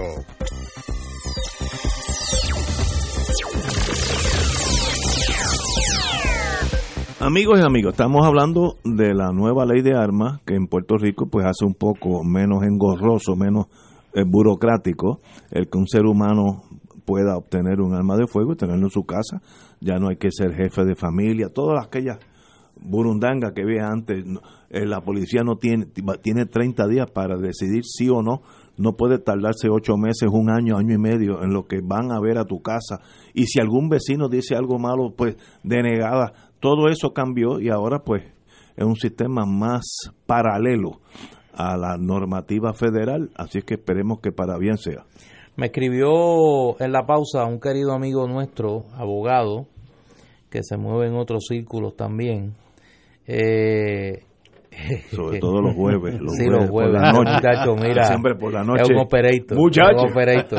es un águila. Es un águila, es un águila. American Eagle. Sí, sí. No, no, no. Eh, le gusta el jangueo, le gusta el jangueo. Eh, me escribe aquí y me dice, eh, como buen abogado que es, el derecho a portar armas es un derecho fundamental y en los territorios los derechos fundamentales aplican entonces añade, porque no le tiene que salir la otra parte de su personalidad. Si el tribunal determinase que no es un derecho fundamental y Elena Rey no mata al tribunal, podría ser. y eso no va a pasar en este tema. Quedó bien, le quedó bien. Mira, yo, creo que el derecho de las personas eh, a tener armas, eh, que yo creo que estoy de acuerdo contigo, Ignacio, por, obviamente eh, la legislatura también estuvo de acuerdo y la gobernadora, por décadas estuvo demasiado restringido para la gente que no tiene intenciones criminales, sino meramente quiere tener su arma para protegerse, etcétera. Eh, el issue de, bueno, si, la si hay mucha gente con una facilidad o mayor facilidad para adquirir armas y tenerlas, eso va a llevar, eso no va a llevar a la, la, criminalidad ni a los asesinatos, etcétera. Eso no hay una, no creo que haya una correlación así. Yo son problemas distintos. El trasiego ilegal de armas es un problema totalmente distinto eh, a, la autorización que tiene los ciudadanos o que tendrían los ciudadanos eh, para adquirir armas de manera más fácil. Yo realmente no tengo armas eh, ni, nada, pero me parece que los que los quieran tener, igual pues, que, que las tenga dentro de unos controles que pueda tener el Estado y se acabó. Ahora, sí tenemos que enfocarnos en el tema del trasiego de armas, que usualmente vienen del norte. Eh, aquí las drogas vienen del sur, usualmente, y las armas vienen del norte, interesantemente. Puerto Rico no controla sus costas, ni controla su, los aeropuertos. Y Ignacio, quiere que tampoco lo tengamos en control, así que... No, es que no, eso, eso. Oye, aquí tengo, aquí tengo otro abogado, doctor en Derecho, eh, está terciando en el debate, y me dice, perdona, le faltó el SAE en los territorios no incorporados, los derechos fundamentales se determinan caso a caso. eso también es verdad. Ramón, pues tercia en el debate porque tú has estudiado el tema bastante. Siempre eh, la discusión desde los famosos casos insulares se han discutido tantas veces, eh, cuando dentro del derecho de conquista, qué derechos le siguen. Eso se ha ido adjudicando con con el pasar de las décadas, qué derechos fundamentales le aplican a Puerto Rico, a los puertorriqueños, eh, a pesar de ser un territorio de Estados Unidos. Y se ha discutido caso por caso, pero ciertamente yo entiendo, mi criterio jurídico, que, el, derecho de portar armas es un derecho fundamental como tal. Eh, claro, los estados pueden reglamentarlo, y aquí lo que pasa es que se reglamentó de manera excesiva que restringía eh, irrazonablemente ese derecho. Por eso que yo creo que esta, esta ley que se aprobó eh, es un buen paso en la dirección correcta de que las personas, los ciudadanos puedan adquirir las armas con mayor facilidad que ahora. Eh, y eso es verdad, mira, los que estamos en el mundo criminal, el criminal. Bueno, no en el mundo criminal, el mundo de los. Sí, El mundo aclara eso, que eso soy yo feo, soy yo feo, aclara. Y Ignacio se pareció, parecía que estaba en The Irishman, ¿no? estaba ahí con los Goodfellas. Sí. Pero en Puerto Rico, esa es una estrata criminal activa que todos tienen armas ilegales, todos. Yo, yo diría que el 99% de los casos donde hay armas de fuego en algún crimen, 99% son ilegales. Y no son armas como yo puedo tener una pistola, no, una, un AK-47, que son armas para matar ejércitos, un M16, civilmente le llaman AR-15, la misma cosa. Pero, así que el, el, el arma ilegal no tiene nada que ver con esta ley, porque ese arma ilegal, eso es un submundo que existe. Y hay hasta como los carros que se alquilan, Hearst y Avis, hay lugares donde alquilan armas para cometer delitos que a veces ha salido en la prensa, este que fulanito fue a un sitio y alquiló un arma por dos o tres días y valía 100 pesos el día, algo así. Yo lo leí hace unos años en un, periódico y dice, pues mira, es como Hertz Rent a Car, lo único por un arma. Esas armas no son legales, ni lo van a hacer y no importa la ley que usted tenga. Eso es un mundo aparte que tiene otros valores y si está en el mundo de las drogas, que desgraciadamente es gigantesco en Puerto Rico, pues se necesitan armas para defender esas comarcas. Así que eso no lo va a parar esta ley. Pero el ciudadano promedio, decente, law abiding, como le llamamos allá en, Kentucky, esa persona se le debe hacer todo lo más fácil posible obtener un arma de fuego. la verdad que usted tiene ese discurso de Lena Rey, mire, usted lo tiene incrustado en la piel porque usted me ha bajado ahí el cassette. Yo, yo cerré los ojos y decía, estoy oyendo a Charlton Heston cuando presidía el NRA. Que de paso, un, un paréntesis, perdón que te interrumpe yo me metí al RNA a los 17 años. En Puerto Rico en Puerto Rico. Oye, entre eso, no, no, el Calcari member no, no, pero de verdad y soy entre eso member. y que tu primer voto dije a quién tú Goldwater. A Barry Goldwater. Sí, me fue completo. No no no usted tiene un récord de pista eh, yo me metí al NRA a los 17 años estaba en colegio y no me arrepiento me dieron un pergamino. Y cuando chiquito le decían MacArthur MacArthur sí. Sí, usted viene mire desde chiquito viene de chiquito. Mira, pero lo que dice Ignacio, eh, la gente que tiroteó el choliseo con más de 100 tiros, no, no estaban cogiendo una, el proceso de ese de ir a la oficina de Ignacio, el tribunal, el club de tiro allí. No, son cosas totalmente distintas. El, el choliseo y la oficina de, Pina. de un prominente abogado del mundo del entretenimiento, de cómo es que ellos dicen del del género, el género, del género urbano. Esas armas continúan ilegales bajo la nueva ley, pues son armas automáticas y bien hecho. Nadie debe tener un AK-47 en su casa para nada si no estamos en guerra. ¿Sabes? En guerra, pues tal vez yo no tengo problema con un M16, pero nadie necesita un AK-47. Eso tampoco es una, un arma de tiro. Las armas de tiro lo que buscan es la precisión. Eh, estas AK-47 y el M16 son armas para corta distancia y son regaderas. Es como tú con una pluma cuando tú lavas el carro, así mismo bota balas, pero no es con precisión, no es con arma de tiro. Eso es a lo loco. Yo no tengo problema que en Puerto Rico no haya ni nadie tenga rifles de, de, ese, de ese calibre. ¿Para qué? ¿Qué tú vas a hacer con AK-47 si no es matar gente? Pues prohibido. Tampoco tengo problema con eso. Ahora, doña Yuya que se graduó de ingeniería de Mayagüez y vive sola en una montaña allá en Anjunta, tiene derecho a tener un arma en su casa. Y eso es totalmente legal. Claro. Entonces se acelera el sistema porque le dan unos términos. Cuando uno de los proyectos decía 30 días. este En Estados Unidos eso es de un día para otro. Yo, yo voy a Texas, entro a un supermercado, supermercado, y dice, mire, yo quiero comprar esta pistola. Y te compras un ICE y una pistola. O sea, un ICE. Dame un par de donas para llevar y una, y una 45. Entonces te, me meten en un NCI, National Crime Information Service, NCIS, Entonces te chequean, vente mañana y ya mañana sabes si tú tienes récord criminal, si tienes problemas de alguna cuestión mental, en 24 horas. Así que nosotros bajamos 30 días, está bien, vamos a empezar poco a poco.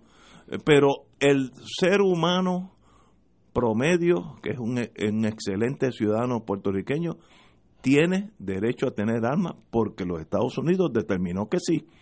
No es si es bueno o malo, o sea, eso es otro, otro aspecto. Yo tampoco tengo problema de vivir en Inglaterra, donde nadie puede tener armas. Exacto. No hay problema tampoco, yo no tengo problema. Bueno, yo no tengo armas aquí, así que yo, yo, ya yo, ya yo estoy viviendo Inglaterra, yo no tengo armas eh, a mi nombre. Muy bien. Inglaterra decidió hace muchos años, ni los policías usan armas.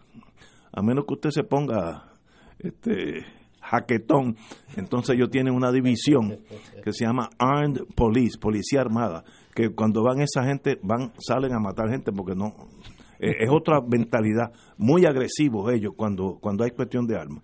Ese es el mundo. Bajo la bandera americana, el tener un arma de fuego es un derecho, no es un privilegio. O sea que en resumen, la legislación que se aprueba aquí, que hoy firma la que ayer firmó la gobernadora, acerca la ley de armas de Puerto Rico a la jurisprudencia federal que ha ido liberalizando la tenencia de armas. Así es. Y, la posesión es un, de armas. Y es un buen paso. De hecho, y me consta que el tema de la liberación, de que la gente se le haga más fácil adquirir un arma, es un tema que en Puerto Rico no tiene un partido político, no es una posición ideológica de un partido versus otro. Aquí, eh, como dice el americano, across the aisle, o sea, este, hay un, eh, hay unos grupos de personas que han estado abogando por este tipo de liberalización por años, PNP populares, independentistas, eh, tanto líderes como también eh, las personas eh, electores. O sea, que, es un tema que tiene bastante apoyo allá afuera entre las personas de distintos partidos políticos. Estamos totalmente de acuerdo. Tenemos que ir a una pausa, amigo. Fuego Cruzado está contigo en todo Puerto Rico.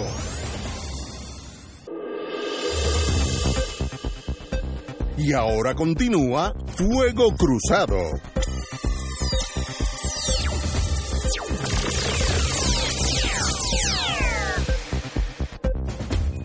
Compañero.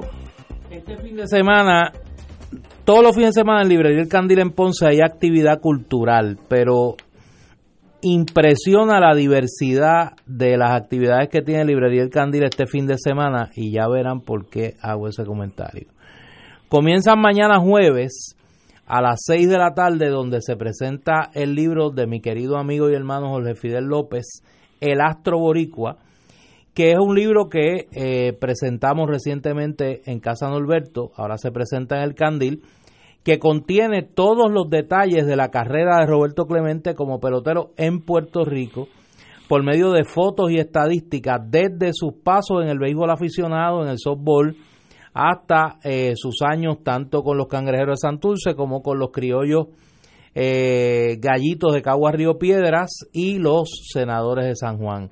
Eso es mañana a las 6 de la tarde. El sábado las actividades comienzan a las 9 de la mañana con el evento Palos Boricua de la banda Ya. Este es un evento de arte digital, ilustración, cómics y tipografía donde un grupo de artistas locales van a estar exponiendo sus trabajos para que los puedan considerar como regalos para los puertorriqueños de la diáspora.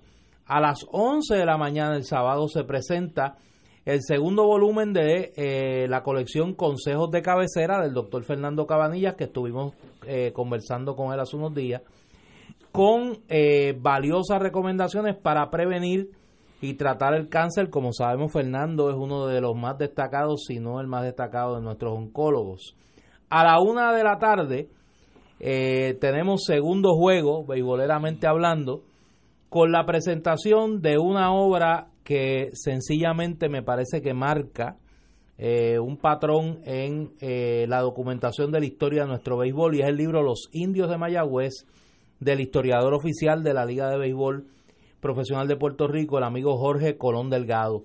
Esta obra contiene cómo empezó el béisbol en Mayagüez y recorre los 80 eh, años de los indios de mi pueblo, como decía Gabriel Castro.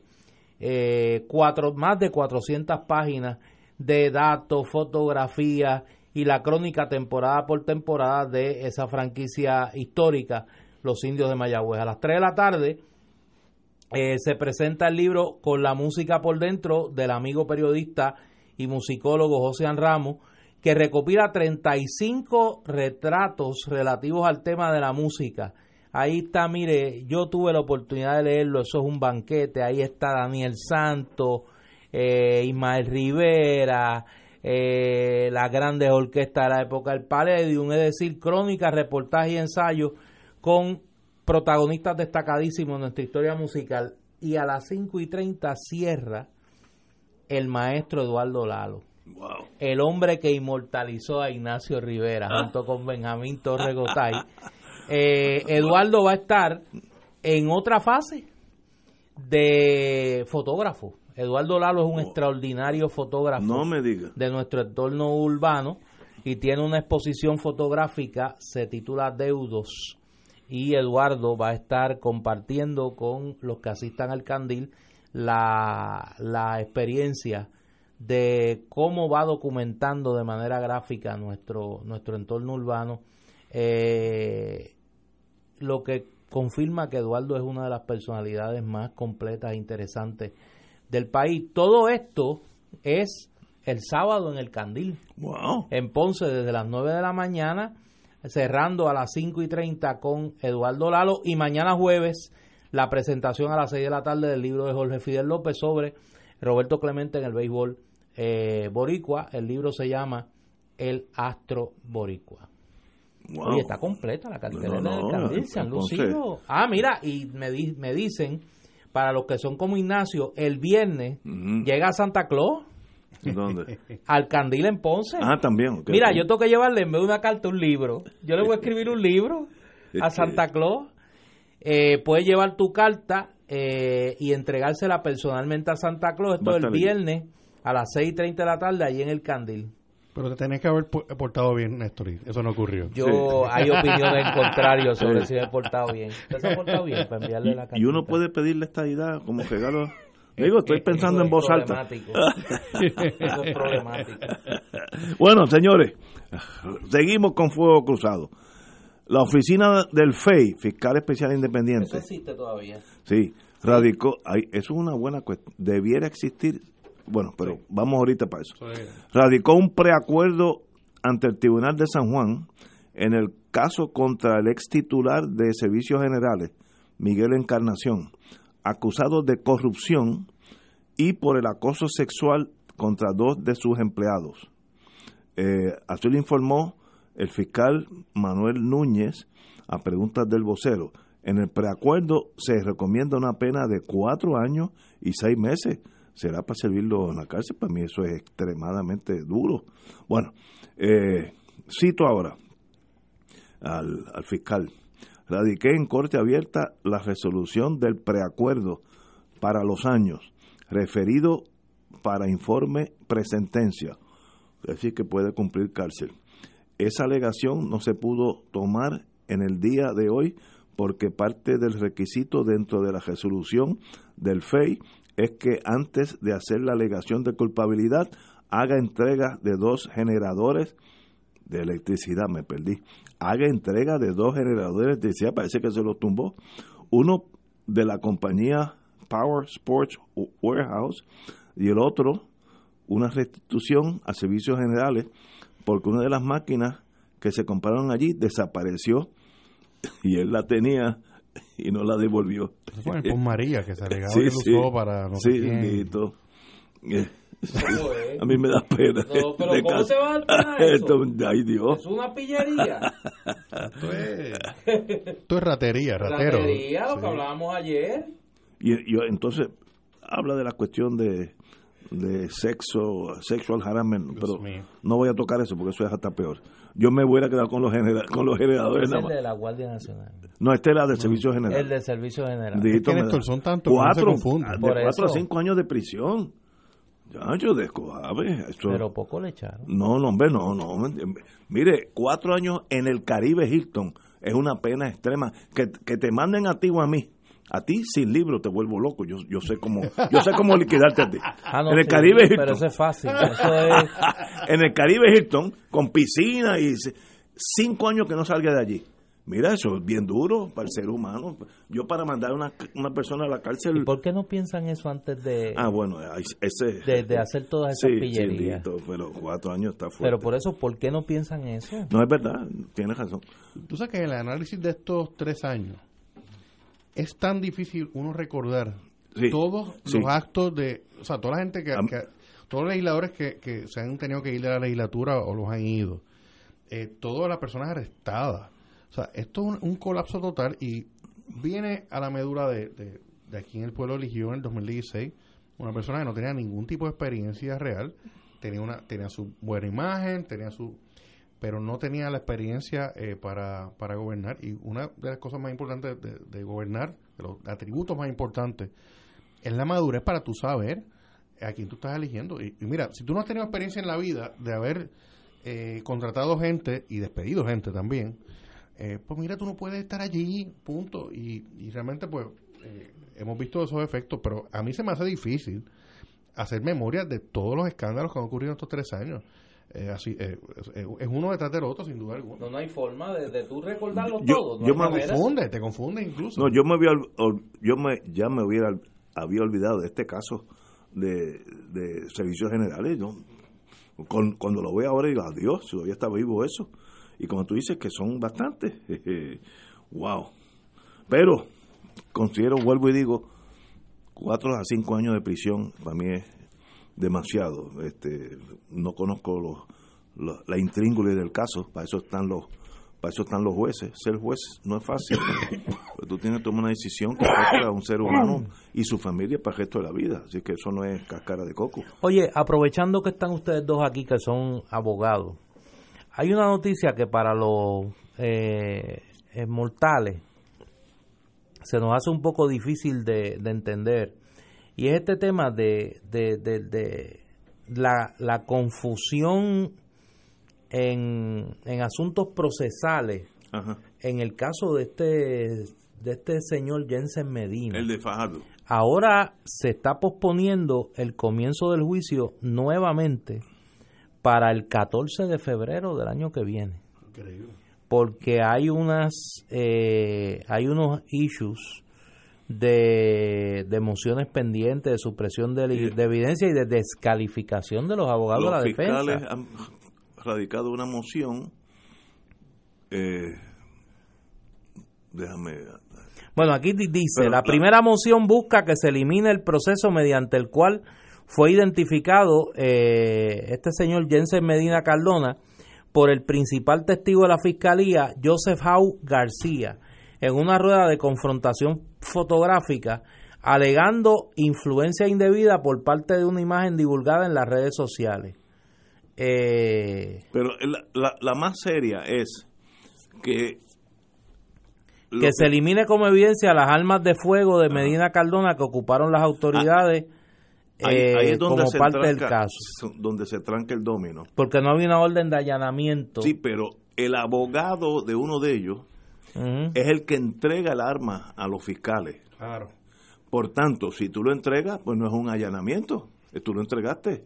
¿Sabes? No, es- no es que te Eso plantea la fiscalía. Exacto. Así es que yo me acuerdo de un caso que yo tuve hace como 30 años que, que yo, yo entregué unas armas al FBI. Mira, aquí están las armas. Pues eso no quiere decir que me, me- me van a acusar a mí de, de tener armas ilegales.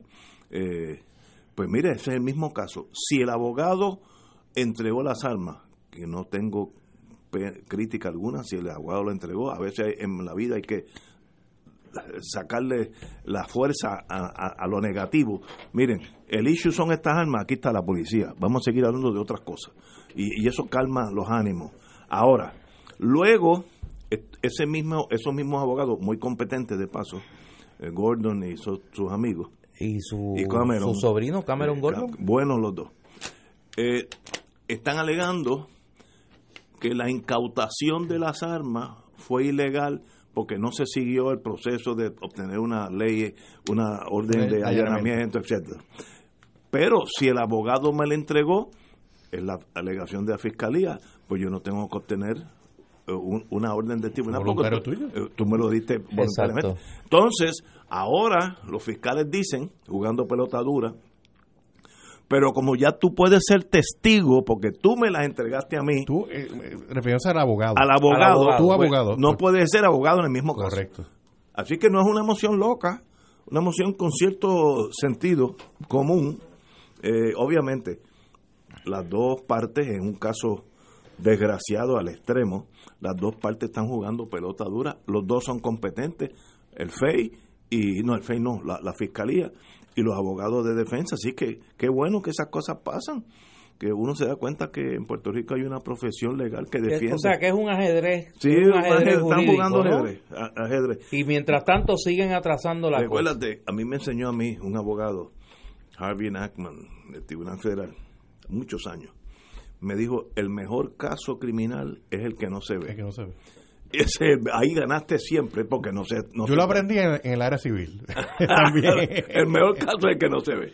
Porque así no, no te pones a lo, a lo peor, ¿no? En el área civil, el abogado, eh, la definición de ganar es o ganaste el caso o lo transaste. Exacto. O, te retiraste a tiempo, tú sabes. Señores, tenemos aquí una pausa, amigos. Esto es Fuego Cruzado por Radio Paz 810 AM. Y ahora continúa Fuego Cruzado.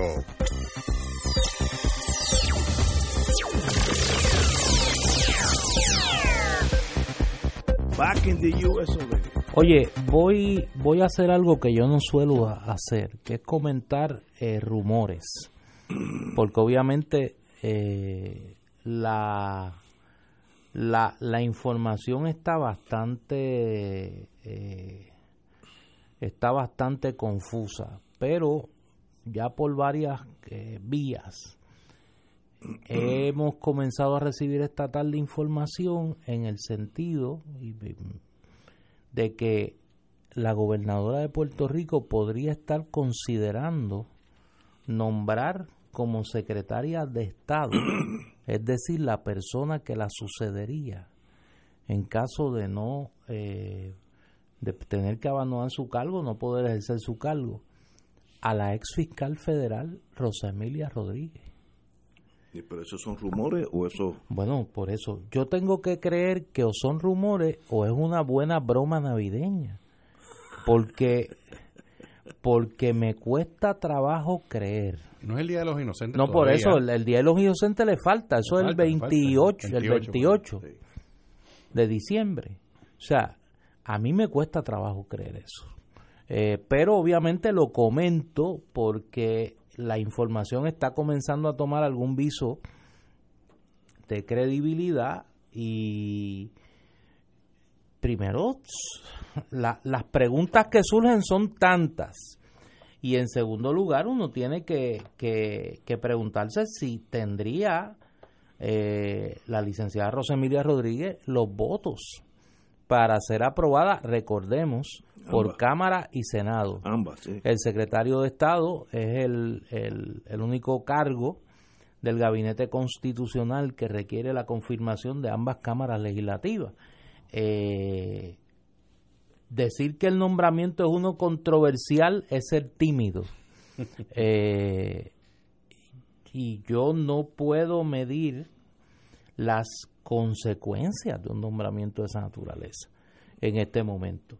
Una persona que salió de la Fiscalía Federal seriamente cuestionada con eh, dos sentencias, entiendo, no una, dos, por hostigamiento laboral en su contra. Que no son casos que tienen que ver que no son, con su trabajo como tal, eh, con su caso que, procesaba, con su desempeño con su desempeño como supervisora y que existen eh, cuestionamientos sobre su imparcialidad política en el desempeño del cargo de fiscal federal.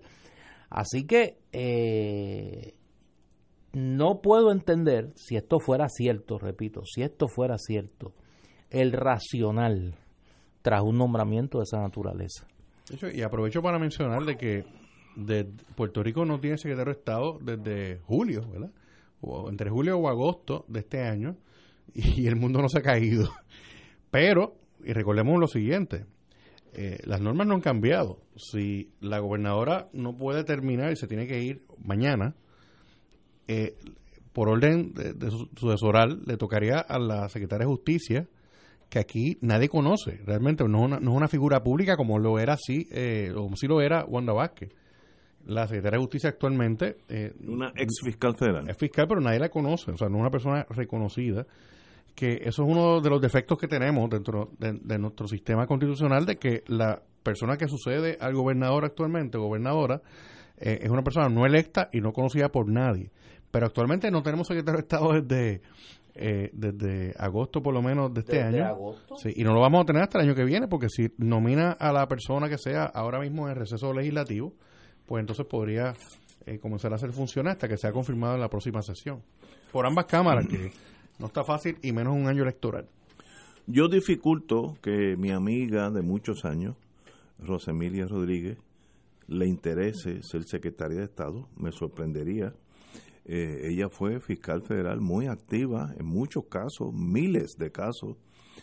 Y en esa trayectoria de 30 años allí, tiene que haber afectado, pisado muchos callos de un montón de gente y ahora ella necesitaría el visto bueno de ambas cámaras para tener mayoría simple. Es posible que alguien que ha estado 30 años acusando gente, eh, a veces afectando la vida de, parientes de uno, etcétera, hoy, mañana sea secretaria de Estado con el visto bueno de nuestros legisladores. Por eso es que yo eh, tengo que pensar. esa avenida no es fácil para ella. Por eso es que yo tengo que pensar que eso no puede ser. O sea, tiene que ser o, o, una broma o un rumor que alguien ha echado a correr.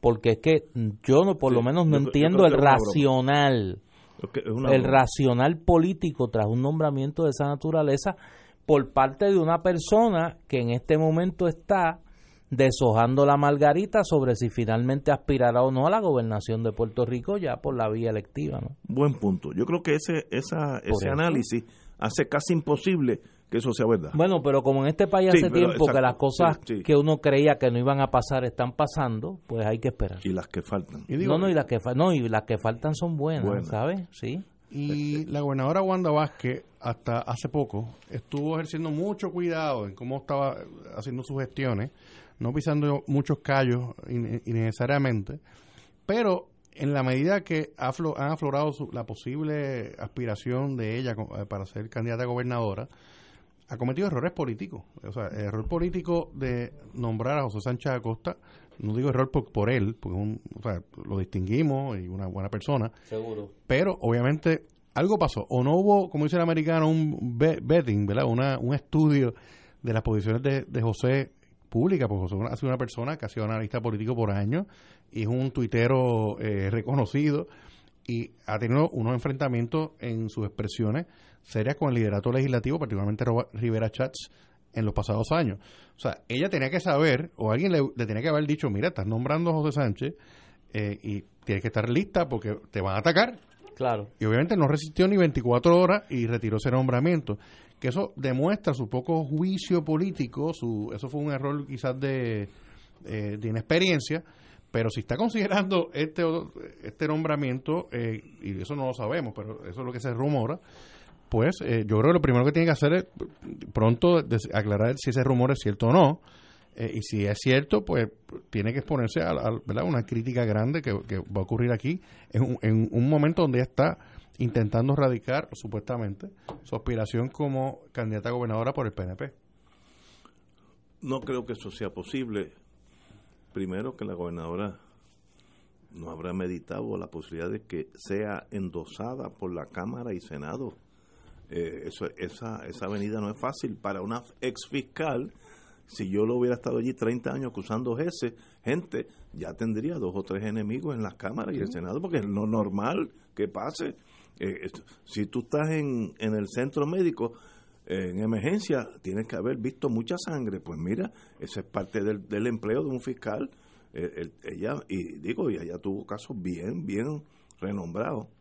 Eh, ¿Es posible esto? Dudo que sea verdad, pero como tú dices, Néstor, nadie no, sabe ya Uno, exacto, ya aquí uno no pocas cosas sorprenden, ¿no? Pero, pero me parece eh, que el racional político tras este nombramiento es difícil de comprender, pero vamos a esperar, ya sabremos.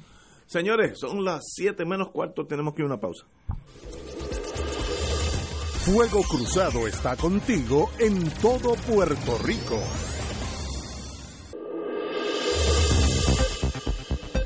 Y ahora continúa Fuego Cruzado. Regresamos, amigas y amigos, a Fuego Cruzado. Oye, buen dinero, 10 millones de dólares, lo acordó el, Congreso de Estados Unidos para venir a Vieques de nuevo y detonar municiones eh, en los terrenos que eran utilizados antes por el Navy. Eh, esta vez es, es con una lo que se llama una campana, es como una, literalmente parece una campana bien grande de acero que la, una grúa la porta y entonces esa campana cubre el explosivo, lo hacen explotar y se queda la explosión dentro de esa campana. Es un lento, un proceso sumamente lento, pero mucho más seguro para los empleados y la toxificación del ambiente en Vieques. Así que aprobaron 10 millones para volver a tratar de sacar todos los explosivos de Vieques, que hasta que no se saquen, esa zona de tiro es altamente peligrosa para alguien, así que mejor es allí ni, ni entrar de, de, picnic, ni eso, porque puede ser el último día de su vida, así que uno no sabe. Hace unos minutos precisamente estaba dialogando aquí con, eh, como hubiese dicho eh, el maestro Juan Manuel García Pasalacua, eh, y ahora otros usan la frase, mi fuente es en Washington. otros no, el amigo Ángel Rosa. Eh, estaba hablando porque precisamente José Delgado hace unos minutos publica que la Cámara de Representantes Federal aprobó el informe de conferencia al que hace referencia el artículo, que como tú señalas, autoriza a la Marina a destinar 10 millones de dólares para comprar cámaras cerradas y equipos que permitan detonar las municiones sin explotar en un antiguo centro de entrenamiento naval fuera de su continente como en Vieques. Así que me parece que eso sería un paso importante en el compromiso más que postergado de limpiar los terrenos eh, de, que la Marina les eh, cedió al pueblo de Puerto Rico en Vieques y que están altamente contaminados. ¿no? lo cierto es que yo estoy seguro, sin conocer los detalles, Estoy seguro que 10 millones da como para, echarle gasolina a prender las máquinas. Las máquinas. Sí, no, no, debe ser mucho, pero es un paso avance. Pero es un primer paso. Lo cierto es que las tareas de, como llaman americanos, de clean up, de limpieza de los terrenos impactados, eh, suelen durar décadas. Eh, en el caso que Néstor y yo conocemos muy bien, de, la, en, en las Islas Marshall está el, el atol, de, atolón de, de Bikini, y en esas islas Estados Unidos explotó entre los 40, finales de los 40 y mitad de los 50, hizo no sé cuántas, quizás más de 50 detonaciones nucleares, o sea, nucleares, y parte de lo que se acordó en los pactos de libre asociación en los años 80 era precisamente encauzar unos mecanismos de limpieza y todavía está en ese proceso. O sea, nosotros vamos a estar décadas en lo que realmente esas áreas que estuvieron impactadas por la eh, por la marina por tantas décadas pues están yo, no, y no sé si se puede llegar a un momento donde estén completamente limpias y se puedan utilizar pero va 10 millones da para echar, quizás gasolina un poquito pero eh, es quizás un paso de avance en ese proceso. El, el, la trayectoria histórica que ha tenido Estados Unidos en limpiando áreas de tiro ha sido bien pésima, bien mala. De Panamá se fueron y dejaron a los panameños con una montaña más grande que la de Vieques y allí está.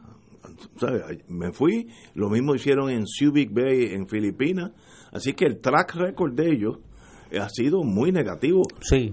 Este, pero aquí pues existe la cuestión del territorio americano, eh, ¿sabe? Hay, hay otros aspectos, pero si fuera una nación extranjera, te dicen goodbye, baja la bandera y nos vemos.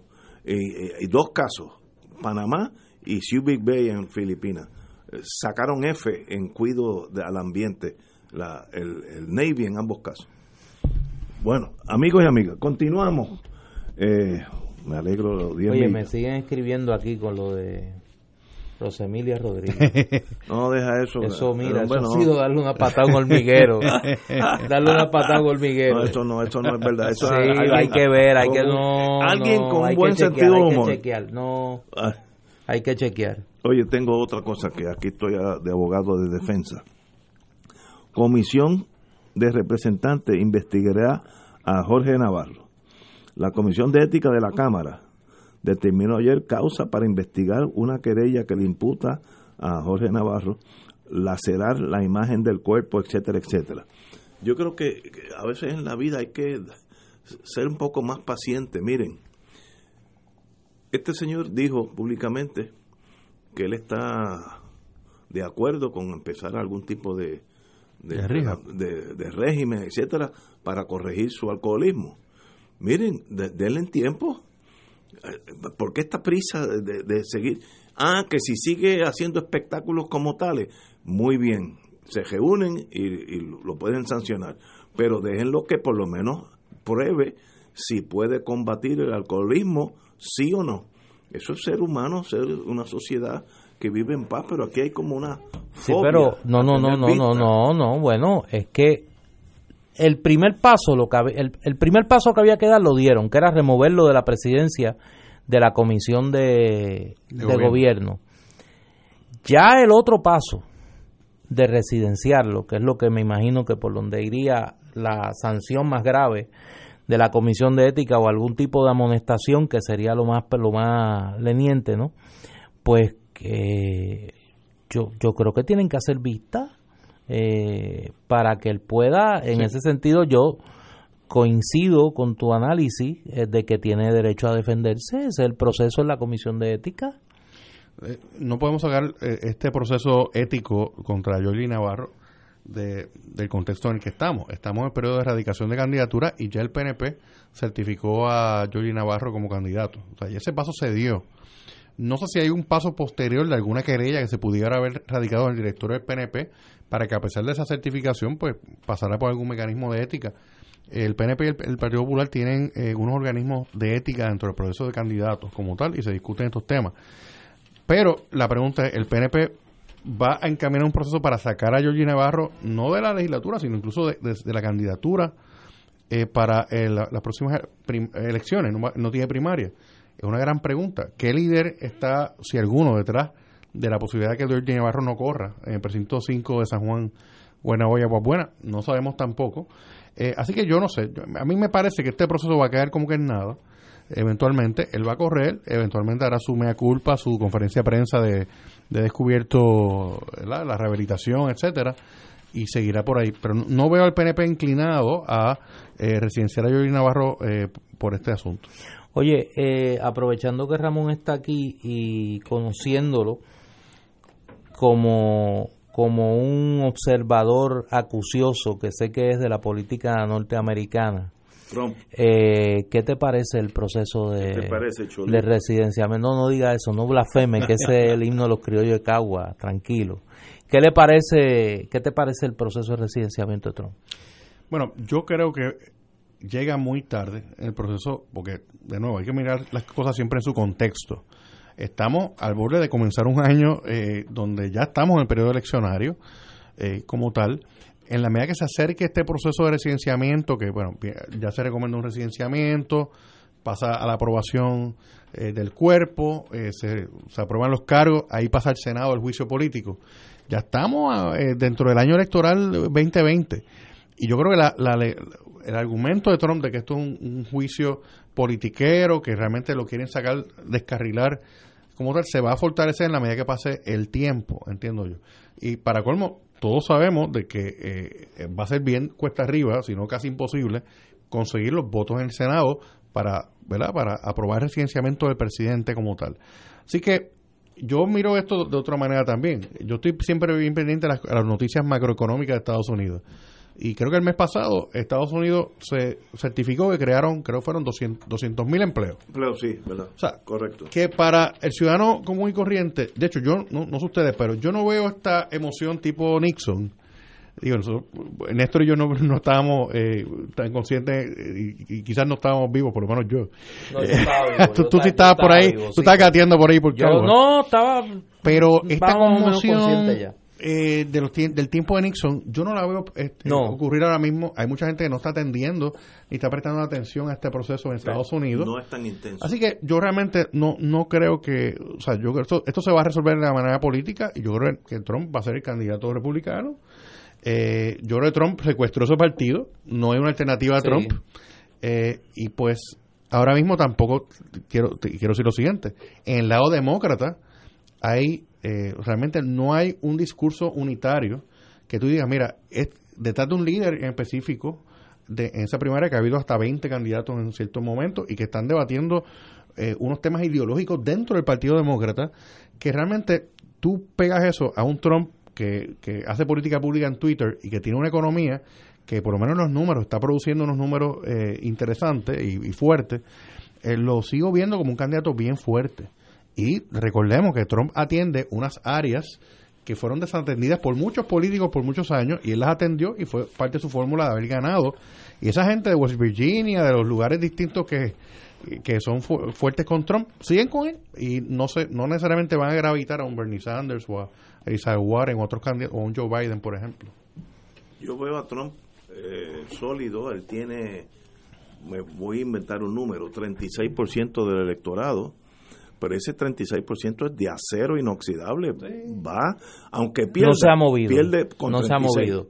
Él, él no ha perdido un Y voto. claro, hay una hay una incapacidad, como hablábamos con, con Rafa Cox hace unos días, la incapacidad de los demócratas de, de, de coagular una alternativa a, a Trump. Verdad. Ninguno de los candidatos ha podido este eh, establecer una, una ventaja definitoria. Digo, no se ha contado un voto todavía. Claro. El caucus de Iowa es en enero, que es la primera contienda, pero, pero en las encuestas no parece perfilarse eh, una, un candidato o candidata con una mayoría, una mayoría sólida. Señores, tenemos que irnos. Ramón Luis, un Ramón Luis, gracias. Ramón Luis Nieves, compartir con ustedes. No, y licenciado Ramón Luis Nieves, para acá. músico, poeta y loco. También. y autor laureado. Mañana tenemos aquí, recuerden, a las 5 de la tarde, Alejandro García Padilla, el ex Y gobernador, libro, y su libro Vida, Patria y Verdad. y verdad. Así que mañana a las 17 horas aquí. Hasta mañana.